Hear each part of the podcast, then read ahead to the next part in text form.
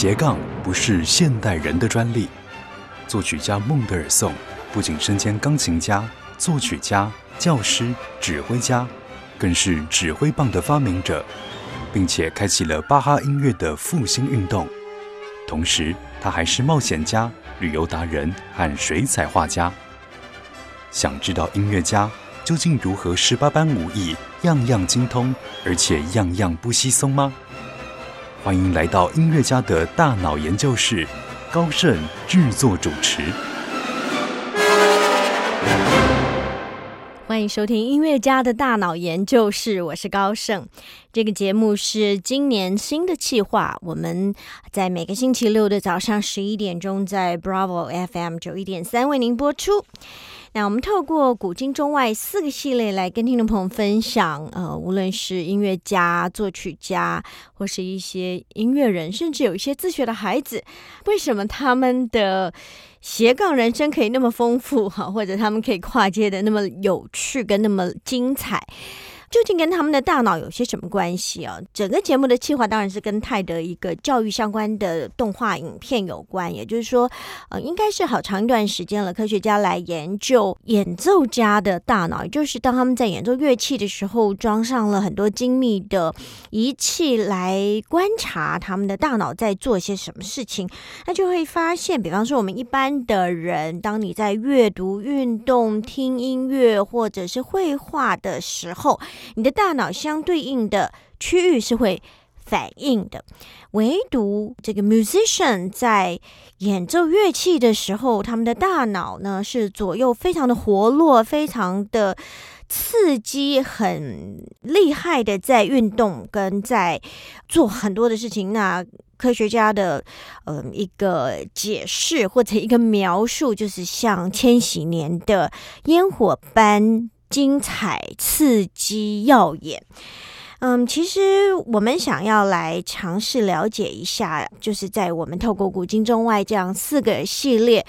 为大家找到的。呃，音乐家或者作曲家，有一些是我自己在念书的时候可能都没有发觉他们是那么样的厉害跟跨界。那甚至我都认为有一些作曲家在他的时代其实他是非常优秀，但他的作曲好像并没有被非常的肯定 哈，就是他并不是被放在一线或者是最主流、最重要的作曲家的行列里面。我也不是要来为他们平反，只是觉得说。我们可以稍微来研究一下。那今天想跟听众朋友一起来分享的这个作曲家呢，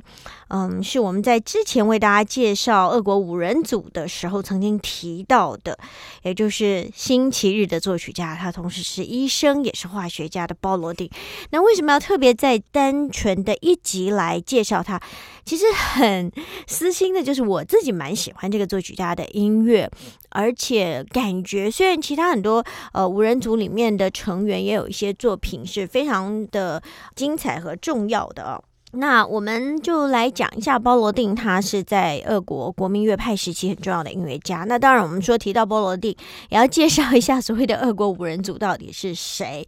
那这一群俄国五人组指的就是十九世纪的五位俄国作曲家，包括了巴拉基雷夫、包罗定、库伊、莫索斯基以及林姆斯基、高沙可夫。那其实这五个人都不是科班出身的音乐家啊。那我们知道包罗定是一个优秀的化学家巴拉基雷夫是这五位音乐家的 leader 哈，然后呢，他当然他们是致力于发扬俄国的民族音乐，他们会把一些呃他们舞蹈的节奏或者他们一些 folk song 的 melody 放在他们的创作里面。就是以巴拉基雷夫为首的这几位作曲家，他们在圣彼得堡建立了自由音乐学校啊，和鲁宾斯坦他所创立这种沿袭德奥学派传统的圣彼得堡音乐院，其实是呈现一个分庭对立的状态，因为他们所成立的学校是比较针对中产阶级或者是更贫穷一点的学生啊，他不是要花好多钱才能学音乐，因为那个时代要学音乐真的必须是呃有钱人的。状况，那这种冲突后来是由柴可夫斯基将两个学派的所长融合于他的音乐创作之后，就使得俄国的音乐发展也呃越来越趋于统一。而五人组这个名称是在西元一八六七年由俄国的乐评家史塔索夫，他首先使用了 “the mighty handful” 强力集团这一个词所来的。那其实提到了包罗定，他是一八三三年呃一位中亚西亚乔治亚的贵族。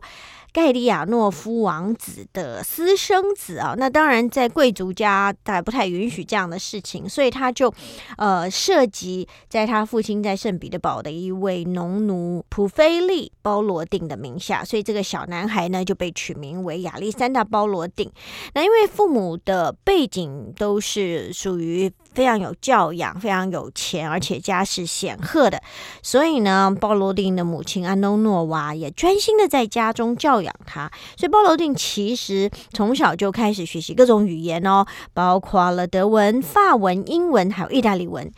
当然，也因为父母亲都是有钱的大户人家，所以他从小也受到良好的教育，而且甚至有机会到西欧去旅行，接触当时流行的文化。其实谈到这边啊，我想跟听众朋友来分享我们今天的第一个作品啊。呃，我们在之前介绍五人组的时候，介绍包罗定的作品，就是一八八一年夏天所完成的 D 大调第二号弦乐四重奏里面的第三个乐章。那这个包罗定非常有名的作品是体现给他的太太艾克特里娜，在第三乐章是一个非常呃美丽的夜曲啊，是最著名的。而且因为包罗定自己也演奏大提琴，所以他就让大提琴在这一个乐章里面。扮演主角，唱出让大家听了就很难忘的无言歌。不过，今天我要跟大家分享的是。第二号弦乐四重奏的第一个乐章，那么是由我非常要好的大学同学，也是曾经台北市立交响乐团的首席张维忠啊，和他的子女所组成的弦乐四重奏。他自己担任呃第一小提琴，他的子女分别担任第二小提琴、中提琴跟大提琴。我们就来听听看，仍然是非常优美的旋律。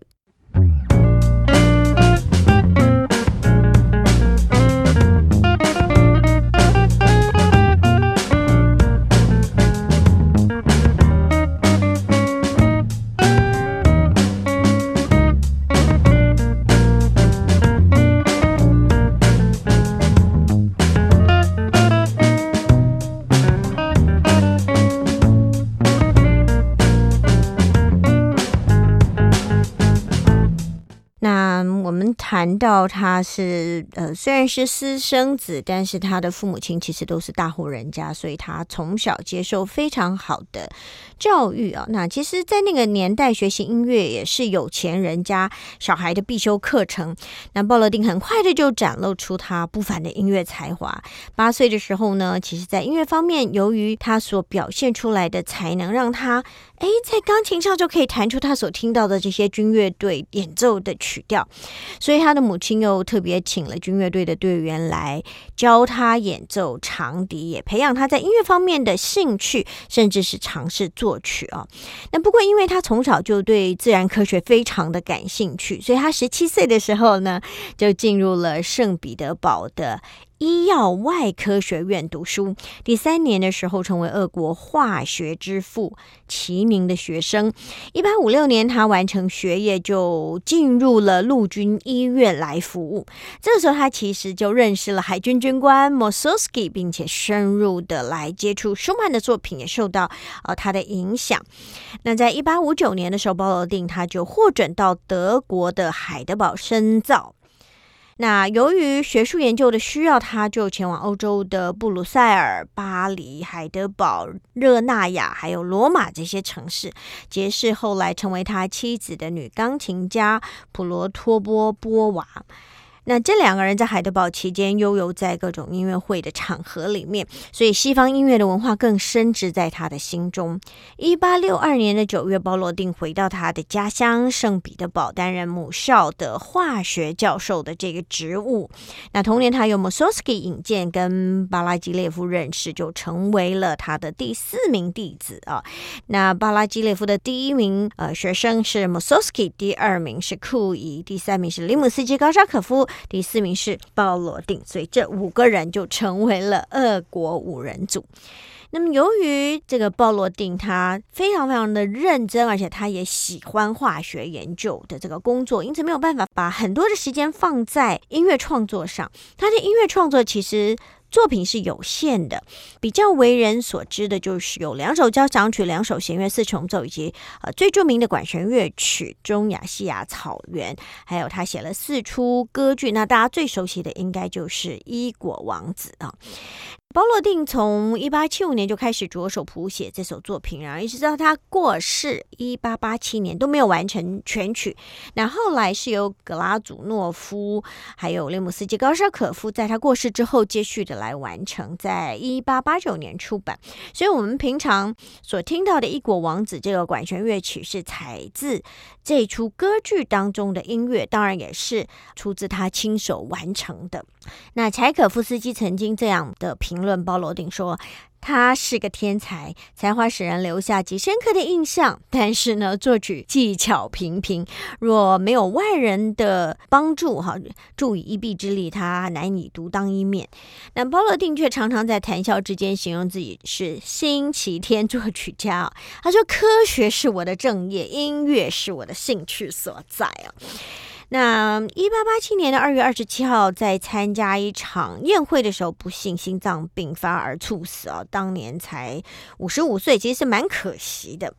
那其实接下来我们想跟听众朋友来分享这个歌剧《伊果王子》当中的选曲。那也很简单的跟大家讲一下这个伊果王子的故事背景啊。他其实是诉说这个伊果王子率兵远征中亚的鞑靼族，那当然因为战败，他就被俘虏。然后然后最后他又逃脱回到他国家的这个经过。那这个作品鲍罗定其实我们刚刚讲到，他还没写完就去世了。后来由林姆斯基高沙可夫和格拉祖诺夫帮他补写了序曲，还有第三、第四幕，才让这个作品可以在世人面前呈现。那在歌剧的第二幕里面呢，这个可汗要安慰被掳的异国王子，当然就设宴啊来表演歌舞啊，也燃起他的欢乐。大家很熟。熟悉的达旦人舞曲就是这个时候跳的舞曲啊。那全曲在这个非常华丽的序奏之后呢，又进入由女声合唱。歌颂波罗维兹故乡的一个赞歌，接着就以这个曲调为中心，曲子的间奏逐渐就升为非常快速的一个舞曲。当然，在很强烈的定音鼓声之后呢，很粗狂的混声合唱，高喊着“伟大的可汗万岁”。那在后面这个战斗的舞曲中，再一次出现男生的可汗赞歌和女生的波罗维兹之歌。那管弦乐的色彩也越来越灿烂耀眼啊！那歌声。也是非常的豪壮，那最后在呃全曲很精彩的高潮当中结束，所以我们就先跟听众朋友来欣赏包罗定选自他《异国王子》当中的这一首达旦舞曲。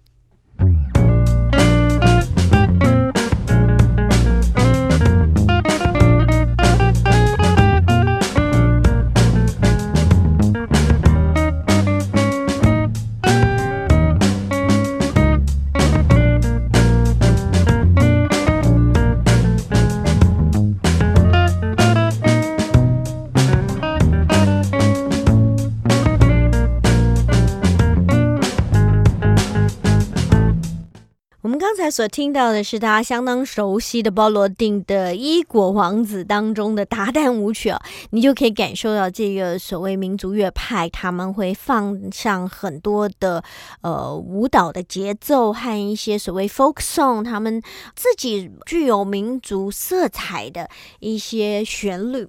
那我自己还蛮喜欢包罗定的作品，嗯，一方面觉得他的音乐的确有很多很优美的旋律，当然。特别就是大家最熟悉他的第二号的这一个弦乐四重奏啊。其实我们介绍包罗定的呃生平其实非常简单，因为他也只活了五十五岁啊。但是他本身并不是学音乐出身，只是家庭环境好，从小有机会学音乐啊。然后我觉得他的家庭给他的教育是让他能够有很多方面的学习。我想刚大家可以听到我们。讲到说，他从小就学习好多不同的语言，然后被送到西欧，无论是家庭的关系，或者他后来去呃，因为研究啊，他学化学毕业之后，他他要工作，他有机会到西欧的世界各个重要的国家和城市去见学，让他的知识。跟他实际所看到的，我们说读万卷书啊，有的时候不如行万里路，对不对？因为像我们常跟朋友在聊天沟通，就说哎，小朋友学语文，当然能够最好就是到你学的语文的那个地方啊。你学日文就到说日文的地方，你学英文就到说英文的地方，你学法文当然就是要去说法语的地方。那因为我们其实，在嗯台湾学，比方我们学英文，常常会发现，我们学了半天，呃，你你到说英文的地区，人家真的并不一定是这样的使用，所以其实他有机会实际去接触到不同的文化，给他是一个非常大的刺激。他从小喜爱音乐，然后又喜欢化学，其实这个两个中间，呃，有一些相辅相成，也是没有冲突。那我们就说，对于数理科学。学的开发跟对于艺术美感的开发，就是我们现在很多呃年轻的父母他们在特别讲求的这个什么左脑右脑的开发。呃，小孩 baby 刚出生就会，比方说在他的那个床的边上啊，放上很多所谓的让他刺激他视觉的这个黑白的影像，这是有意义的，不是没有意义的。然后我我知道有有的父母就是这么认真，从 baby 零岁的时候就开始刺激他的眼睛，刺激，因为眼睛。视神经跟大脑也是有有一些连接，对不对？然后再来呢，就给他们各式各样的音乐来欣赏，然后刺激他们的各种五感，然后刺激他们的大小的肌肉啊。所以你看那个。给小朋友的玩具教具哦，真的就是非常的丰富。他们呃，几乎这一些年轻的世代，他们家长有小孩都很舍得花钱在这些孩子的身上。好像我有一个亲戚的孩子呢，他其实才两岁，但爸妈已经带他去过法国、去过荷兰、比利时、欧洲很多不同的地方。当你去接受这些刺激，然后他们带孩子出去，真的，我觉得父母亲好用心，带着小孩玩沙的这一些道具，在法国巴黎到处的公园里面都玩沙，到处的公园里面有这个旋转木马的，都让孩子有去体验啊，有声音，然后你可以有这些不同的色彩，然后有完全不同的经验。然后呢，其实就是甚至孩子这个两岁不到也去了巴黎的迪士尼哈。那其实这个是很有趣的，就是说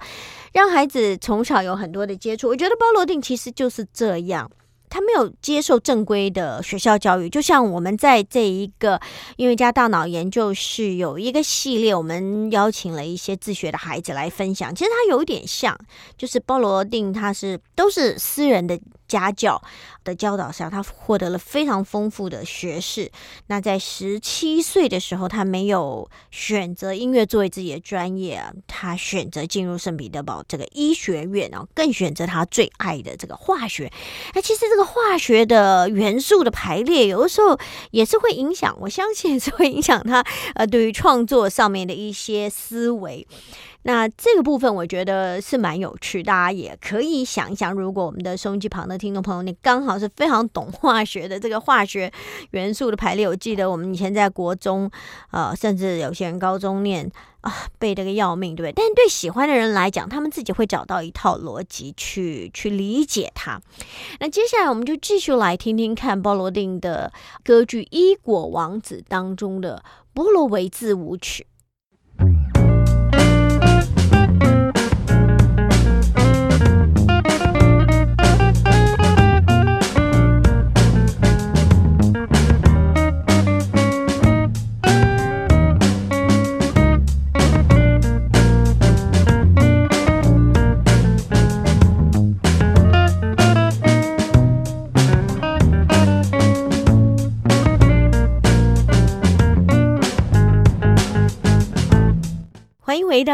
家的大脑研究室，我是研究员高盛。我们的节目在每个星期六早上十一点，在台北 Bravo FM 九一点三为您播出。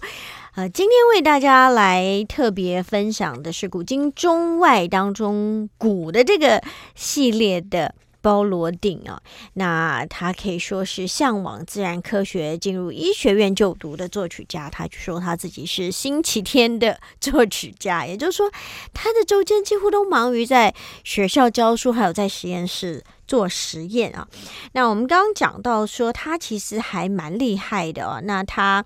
在十七岁的时候呢，他选择进入医学院，而且。呃，他也蛮幸运的，他在圣彼得堡的医学院就跟了呃非常非常有名的这个俄国的化学先驱齐宁教授来学习。那我们常常会说，兴趣是最好的老师。那这对于鲍罗丁来说是。再合适也不过。那当然，在齐宁的指导之下呢，他凭借着对于化学的这种热爱，废寝忘食的来吸取化学的知识，并且进行各种的化学实验。那面对这个勤奋的弟子呢，齐宁毫不掩饰对于他的喜爱，也常常称他是自己的得意门生，甚至是精神上的儿子和事业上的接班人。那到了一八五八年呢，年仅二十五岁的鲍罗丁就在德国的海德堡大学获得了博士学位。可以想象，他真的应该也是非常非常的聪明啊。那当然，他的博士导师呃艾伦迈尔。啊，是第一个认识到多见的化学家，并且发明了一种以他名字命名的锥形瓶。我们现在想到做化学实验，大家应该都有概念。这个锥形瓶其实就是这位埃伦迈尔教授的发明。那第二年呢，鲍罗定和这个门捷列夫。谢切诺夫等这些人一起到了意大利、德国、瑞士等等进行这个，应该说是考察访问啊。那后来也作为俄国代表团的一员，所以应该他是非常优秀，才会成为国家的代表团、访问团，呃，到西方的世界去更多了解这个化学的学问啊。那当然，鲍罗丁参加了在德国卡尔斯鲁厄所举办的第一届。国际化学大会，那诸多基本的化学概念都是在这一次大会中确立的。呃，所以如果收音机旁的听众朋友，您是这个化学专家。真的应该来认识一下包罗丁这一位来自俄国的作曲家，因为他不只是在音乐上，我觉得他其实我我个人很喜欢他的作品，这我当然是很 personal 的喜好。那他在化学上的呃这个贡献，我觉得应该也是呃蛮有一些贡献跟参与的。那其实包罗丁的研究重点是在有机化学和生理化学，他的研究最初是在齐宁和艾伦迈尔的基础上进行。的那其实是对于联苯胺衍生物进行了一系列的探究之后，他发现了亚联苯磷和半联胺等的这个重排机理。那一八六二年呢，他用制备硒基氟的方式，使苯甲烯卤和氟氢化钾反应，而成功的得到了。苯甲西服，那这是一种有刺激性，然后气味的这种无色的液体，也是化学史上制备出的第一种方净氟化物。后来呢，在有机合成染料和医药的领域，其实是有很多的应用。比方说，你要生产除草剂和过氧化苯甲烯的时候呢，这个几年之后，鲍罗丁他其实又发现一个臭鱼脂足酸的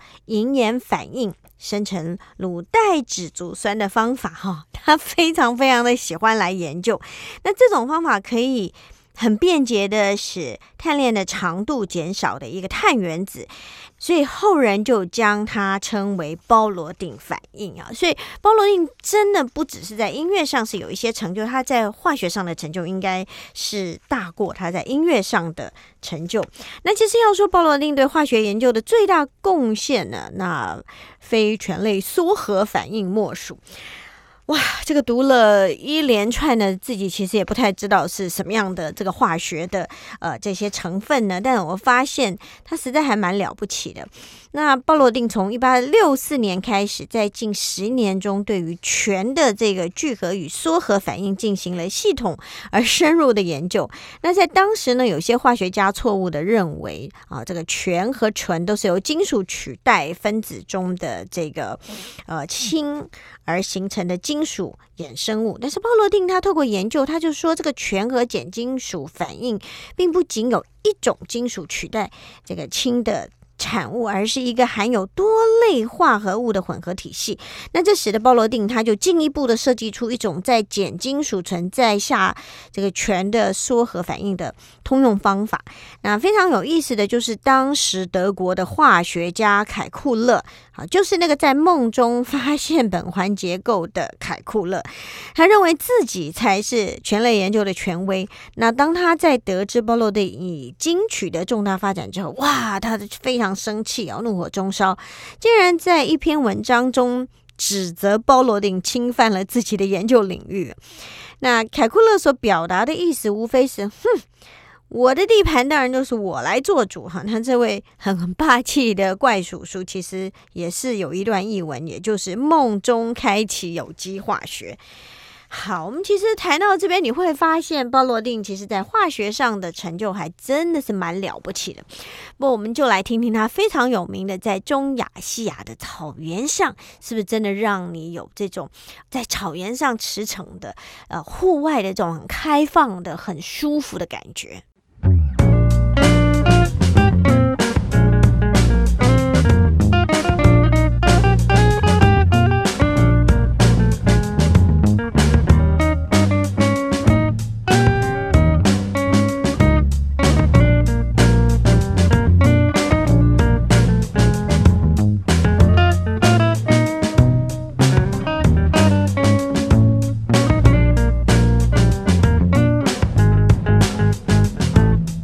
那其实我想花一点点时间跟听众朋友来分享一个团队，叫做包罗定弦乐四重奏。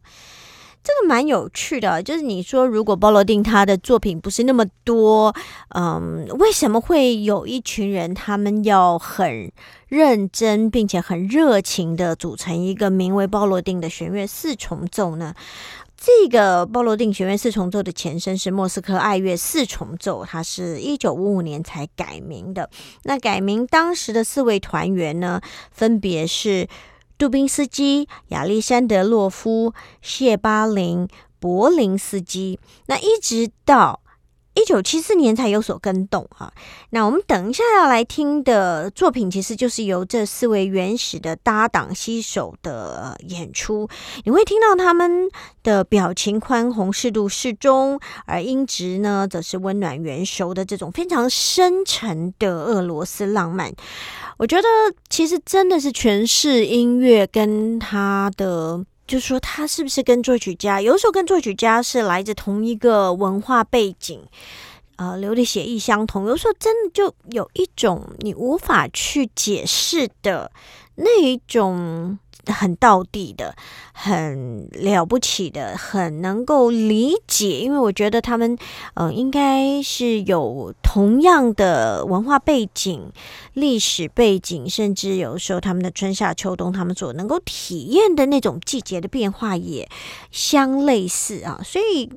没有谁能够传达的比他们更道地、更贴切啊！就像我们曾经分享过，如果你要去听这一些所谓的嗯非常好听的维也纳的圆舞曲啊，那再应该是再也没有人能够比维也纳爱乐的这些团员 他们诠释的要更道地。我记得以前我曾经有短短一段时间在乐团里面工作，其实。啊，指挥就有分享过维也纳的这个，不是你想象一般的蹦恰恰，他的那个蹦恰恰啊，到底谁要快一点，谁要慢一点啊？真的，大概只有维也纳人最知道。所以我想，呃，我们来听听看，我们知道。鲍罗定的第一大调第二号弦乐四重奏是非常非常有名，非常受到大家喜爱。但是我想借这个机会让大家听一下鲍罗定弦乐四重奏所带来的是在呃鲍罗定的这个第一号弦乐四重奏当中的第三个乐章，它是一个 scherzo 诙谐曲。来听听看，每天在研究化学的作曲家写出来的诙谐曲会长成什么样子。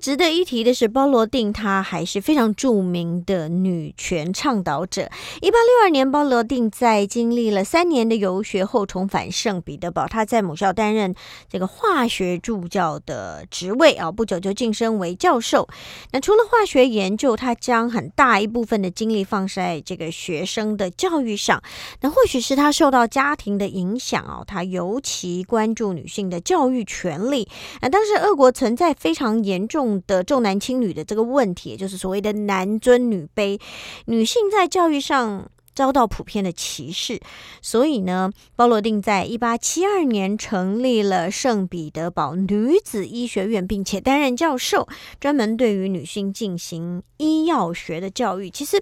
我们可以感受到，呃，包罗定他。我们不要用伟大来讲他吧，我觉得就是一个非常有贡献的人。那研究他的大脑，我们只能说，当然他一定是先天也蛮聪明的。然后根据这个，我请教大脑科学的这些学者，他们说，的确刺激大脑、开发大脑。还是很重要的，也就是说，他从小因为有好的环境，他的父母让他在家里自学，有学的很多方面，不管是语文、音乐，甚至后来他去学医学。我相信他那个学习的过程里面，应该是天文地理，通通都有涉略。然后，所以当他的左右脑被均衡的发展跟刺激之后呢，其实他可以做的事情就是蛮不可思议的。他会把自己的兴趣发挥到极致啊，那他自己也承认化学是他最大的热情所在，所以他在化学上的确有所贡献。在音乐上，他喜欢，他也利用他的这个休闲的时间啊，他自称自己自我调侃，他是星期天的作曲家来创作。那也因为从小是他的。因为是私生子嘛，哈，就是母亲抚养他。当然，他后来长大一些，有回到亲生父亲的家里哦。那所以在这个过程里面，他的确对于女性的应该享有的权利，他有尽上他的一份力哈。我觉得这是蛮有趣的一个发现哦。我觉得我们以前在学校念音乐史的时候，老师也没有跟我们讲到这些。不过，我就发现，当我在做广播节目的时候，我也是一个很有意思的自学的过程。我也希望。啊，在我已经有一些些年纪的时候，我还可以继续学习，也能够开发我自己的大脑，成为一个不会太早变得有一点阿达阿达的人哈。所以，其实我非常鼓励我们的听众朋友，在你的兴趣上持续的努力，啊，也去开发。可能你觉得你喜欢，但是以前从来没有机会去尝试过的一些事情啊。那我想，波罗定对我来讲，呃，在做这个节目的过程，我不只是喜欢他的呃作品，我也对他有更深入好几层的认识。我觉得这是一个非常非常开心的。过程。那节目最后想跟大家分享的是波罗定所写的一个钢琴五重奏，也就是弦乐四重奏加上钢琴，啊，里面一个好听的乐段。那也祝福听众朋友一切都好。其实鼓励大家活到老学到老，你将会发现，呃，你的大脑是不断的可以被开发的。那我们进入高龄化的社会，也希望大家啊能够活得健康啊，活得充实，活得愉快，不断的在你的人生生。的历程里面有美好的新发现。下星期同一时间也欢迎听众朋友继续来到音乐家的大脑研究室。拜拜！音乐家的大脑研究室，让你一窥音乐家世界的缤纷璀璨。触发你的大脑活络，火花四射。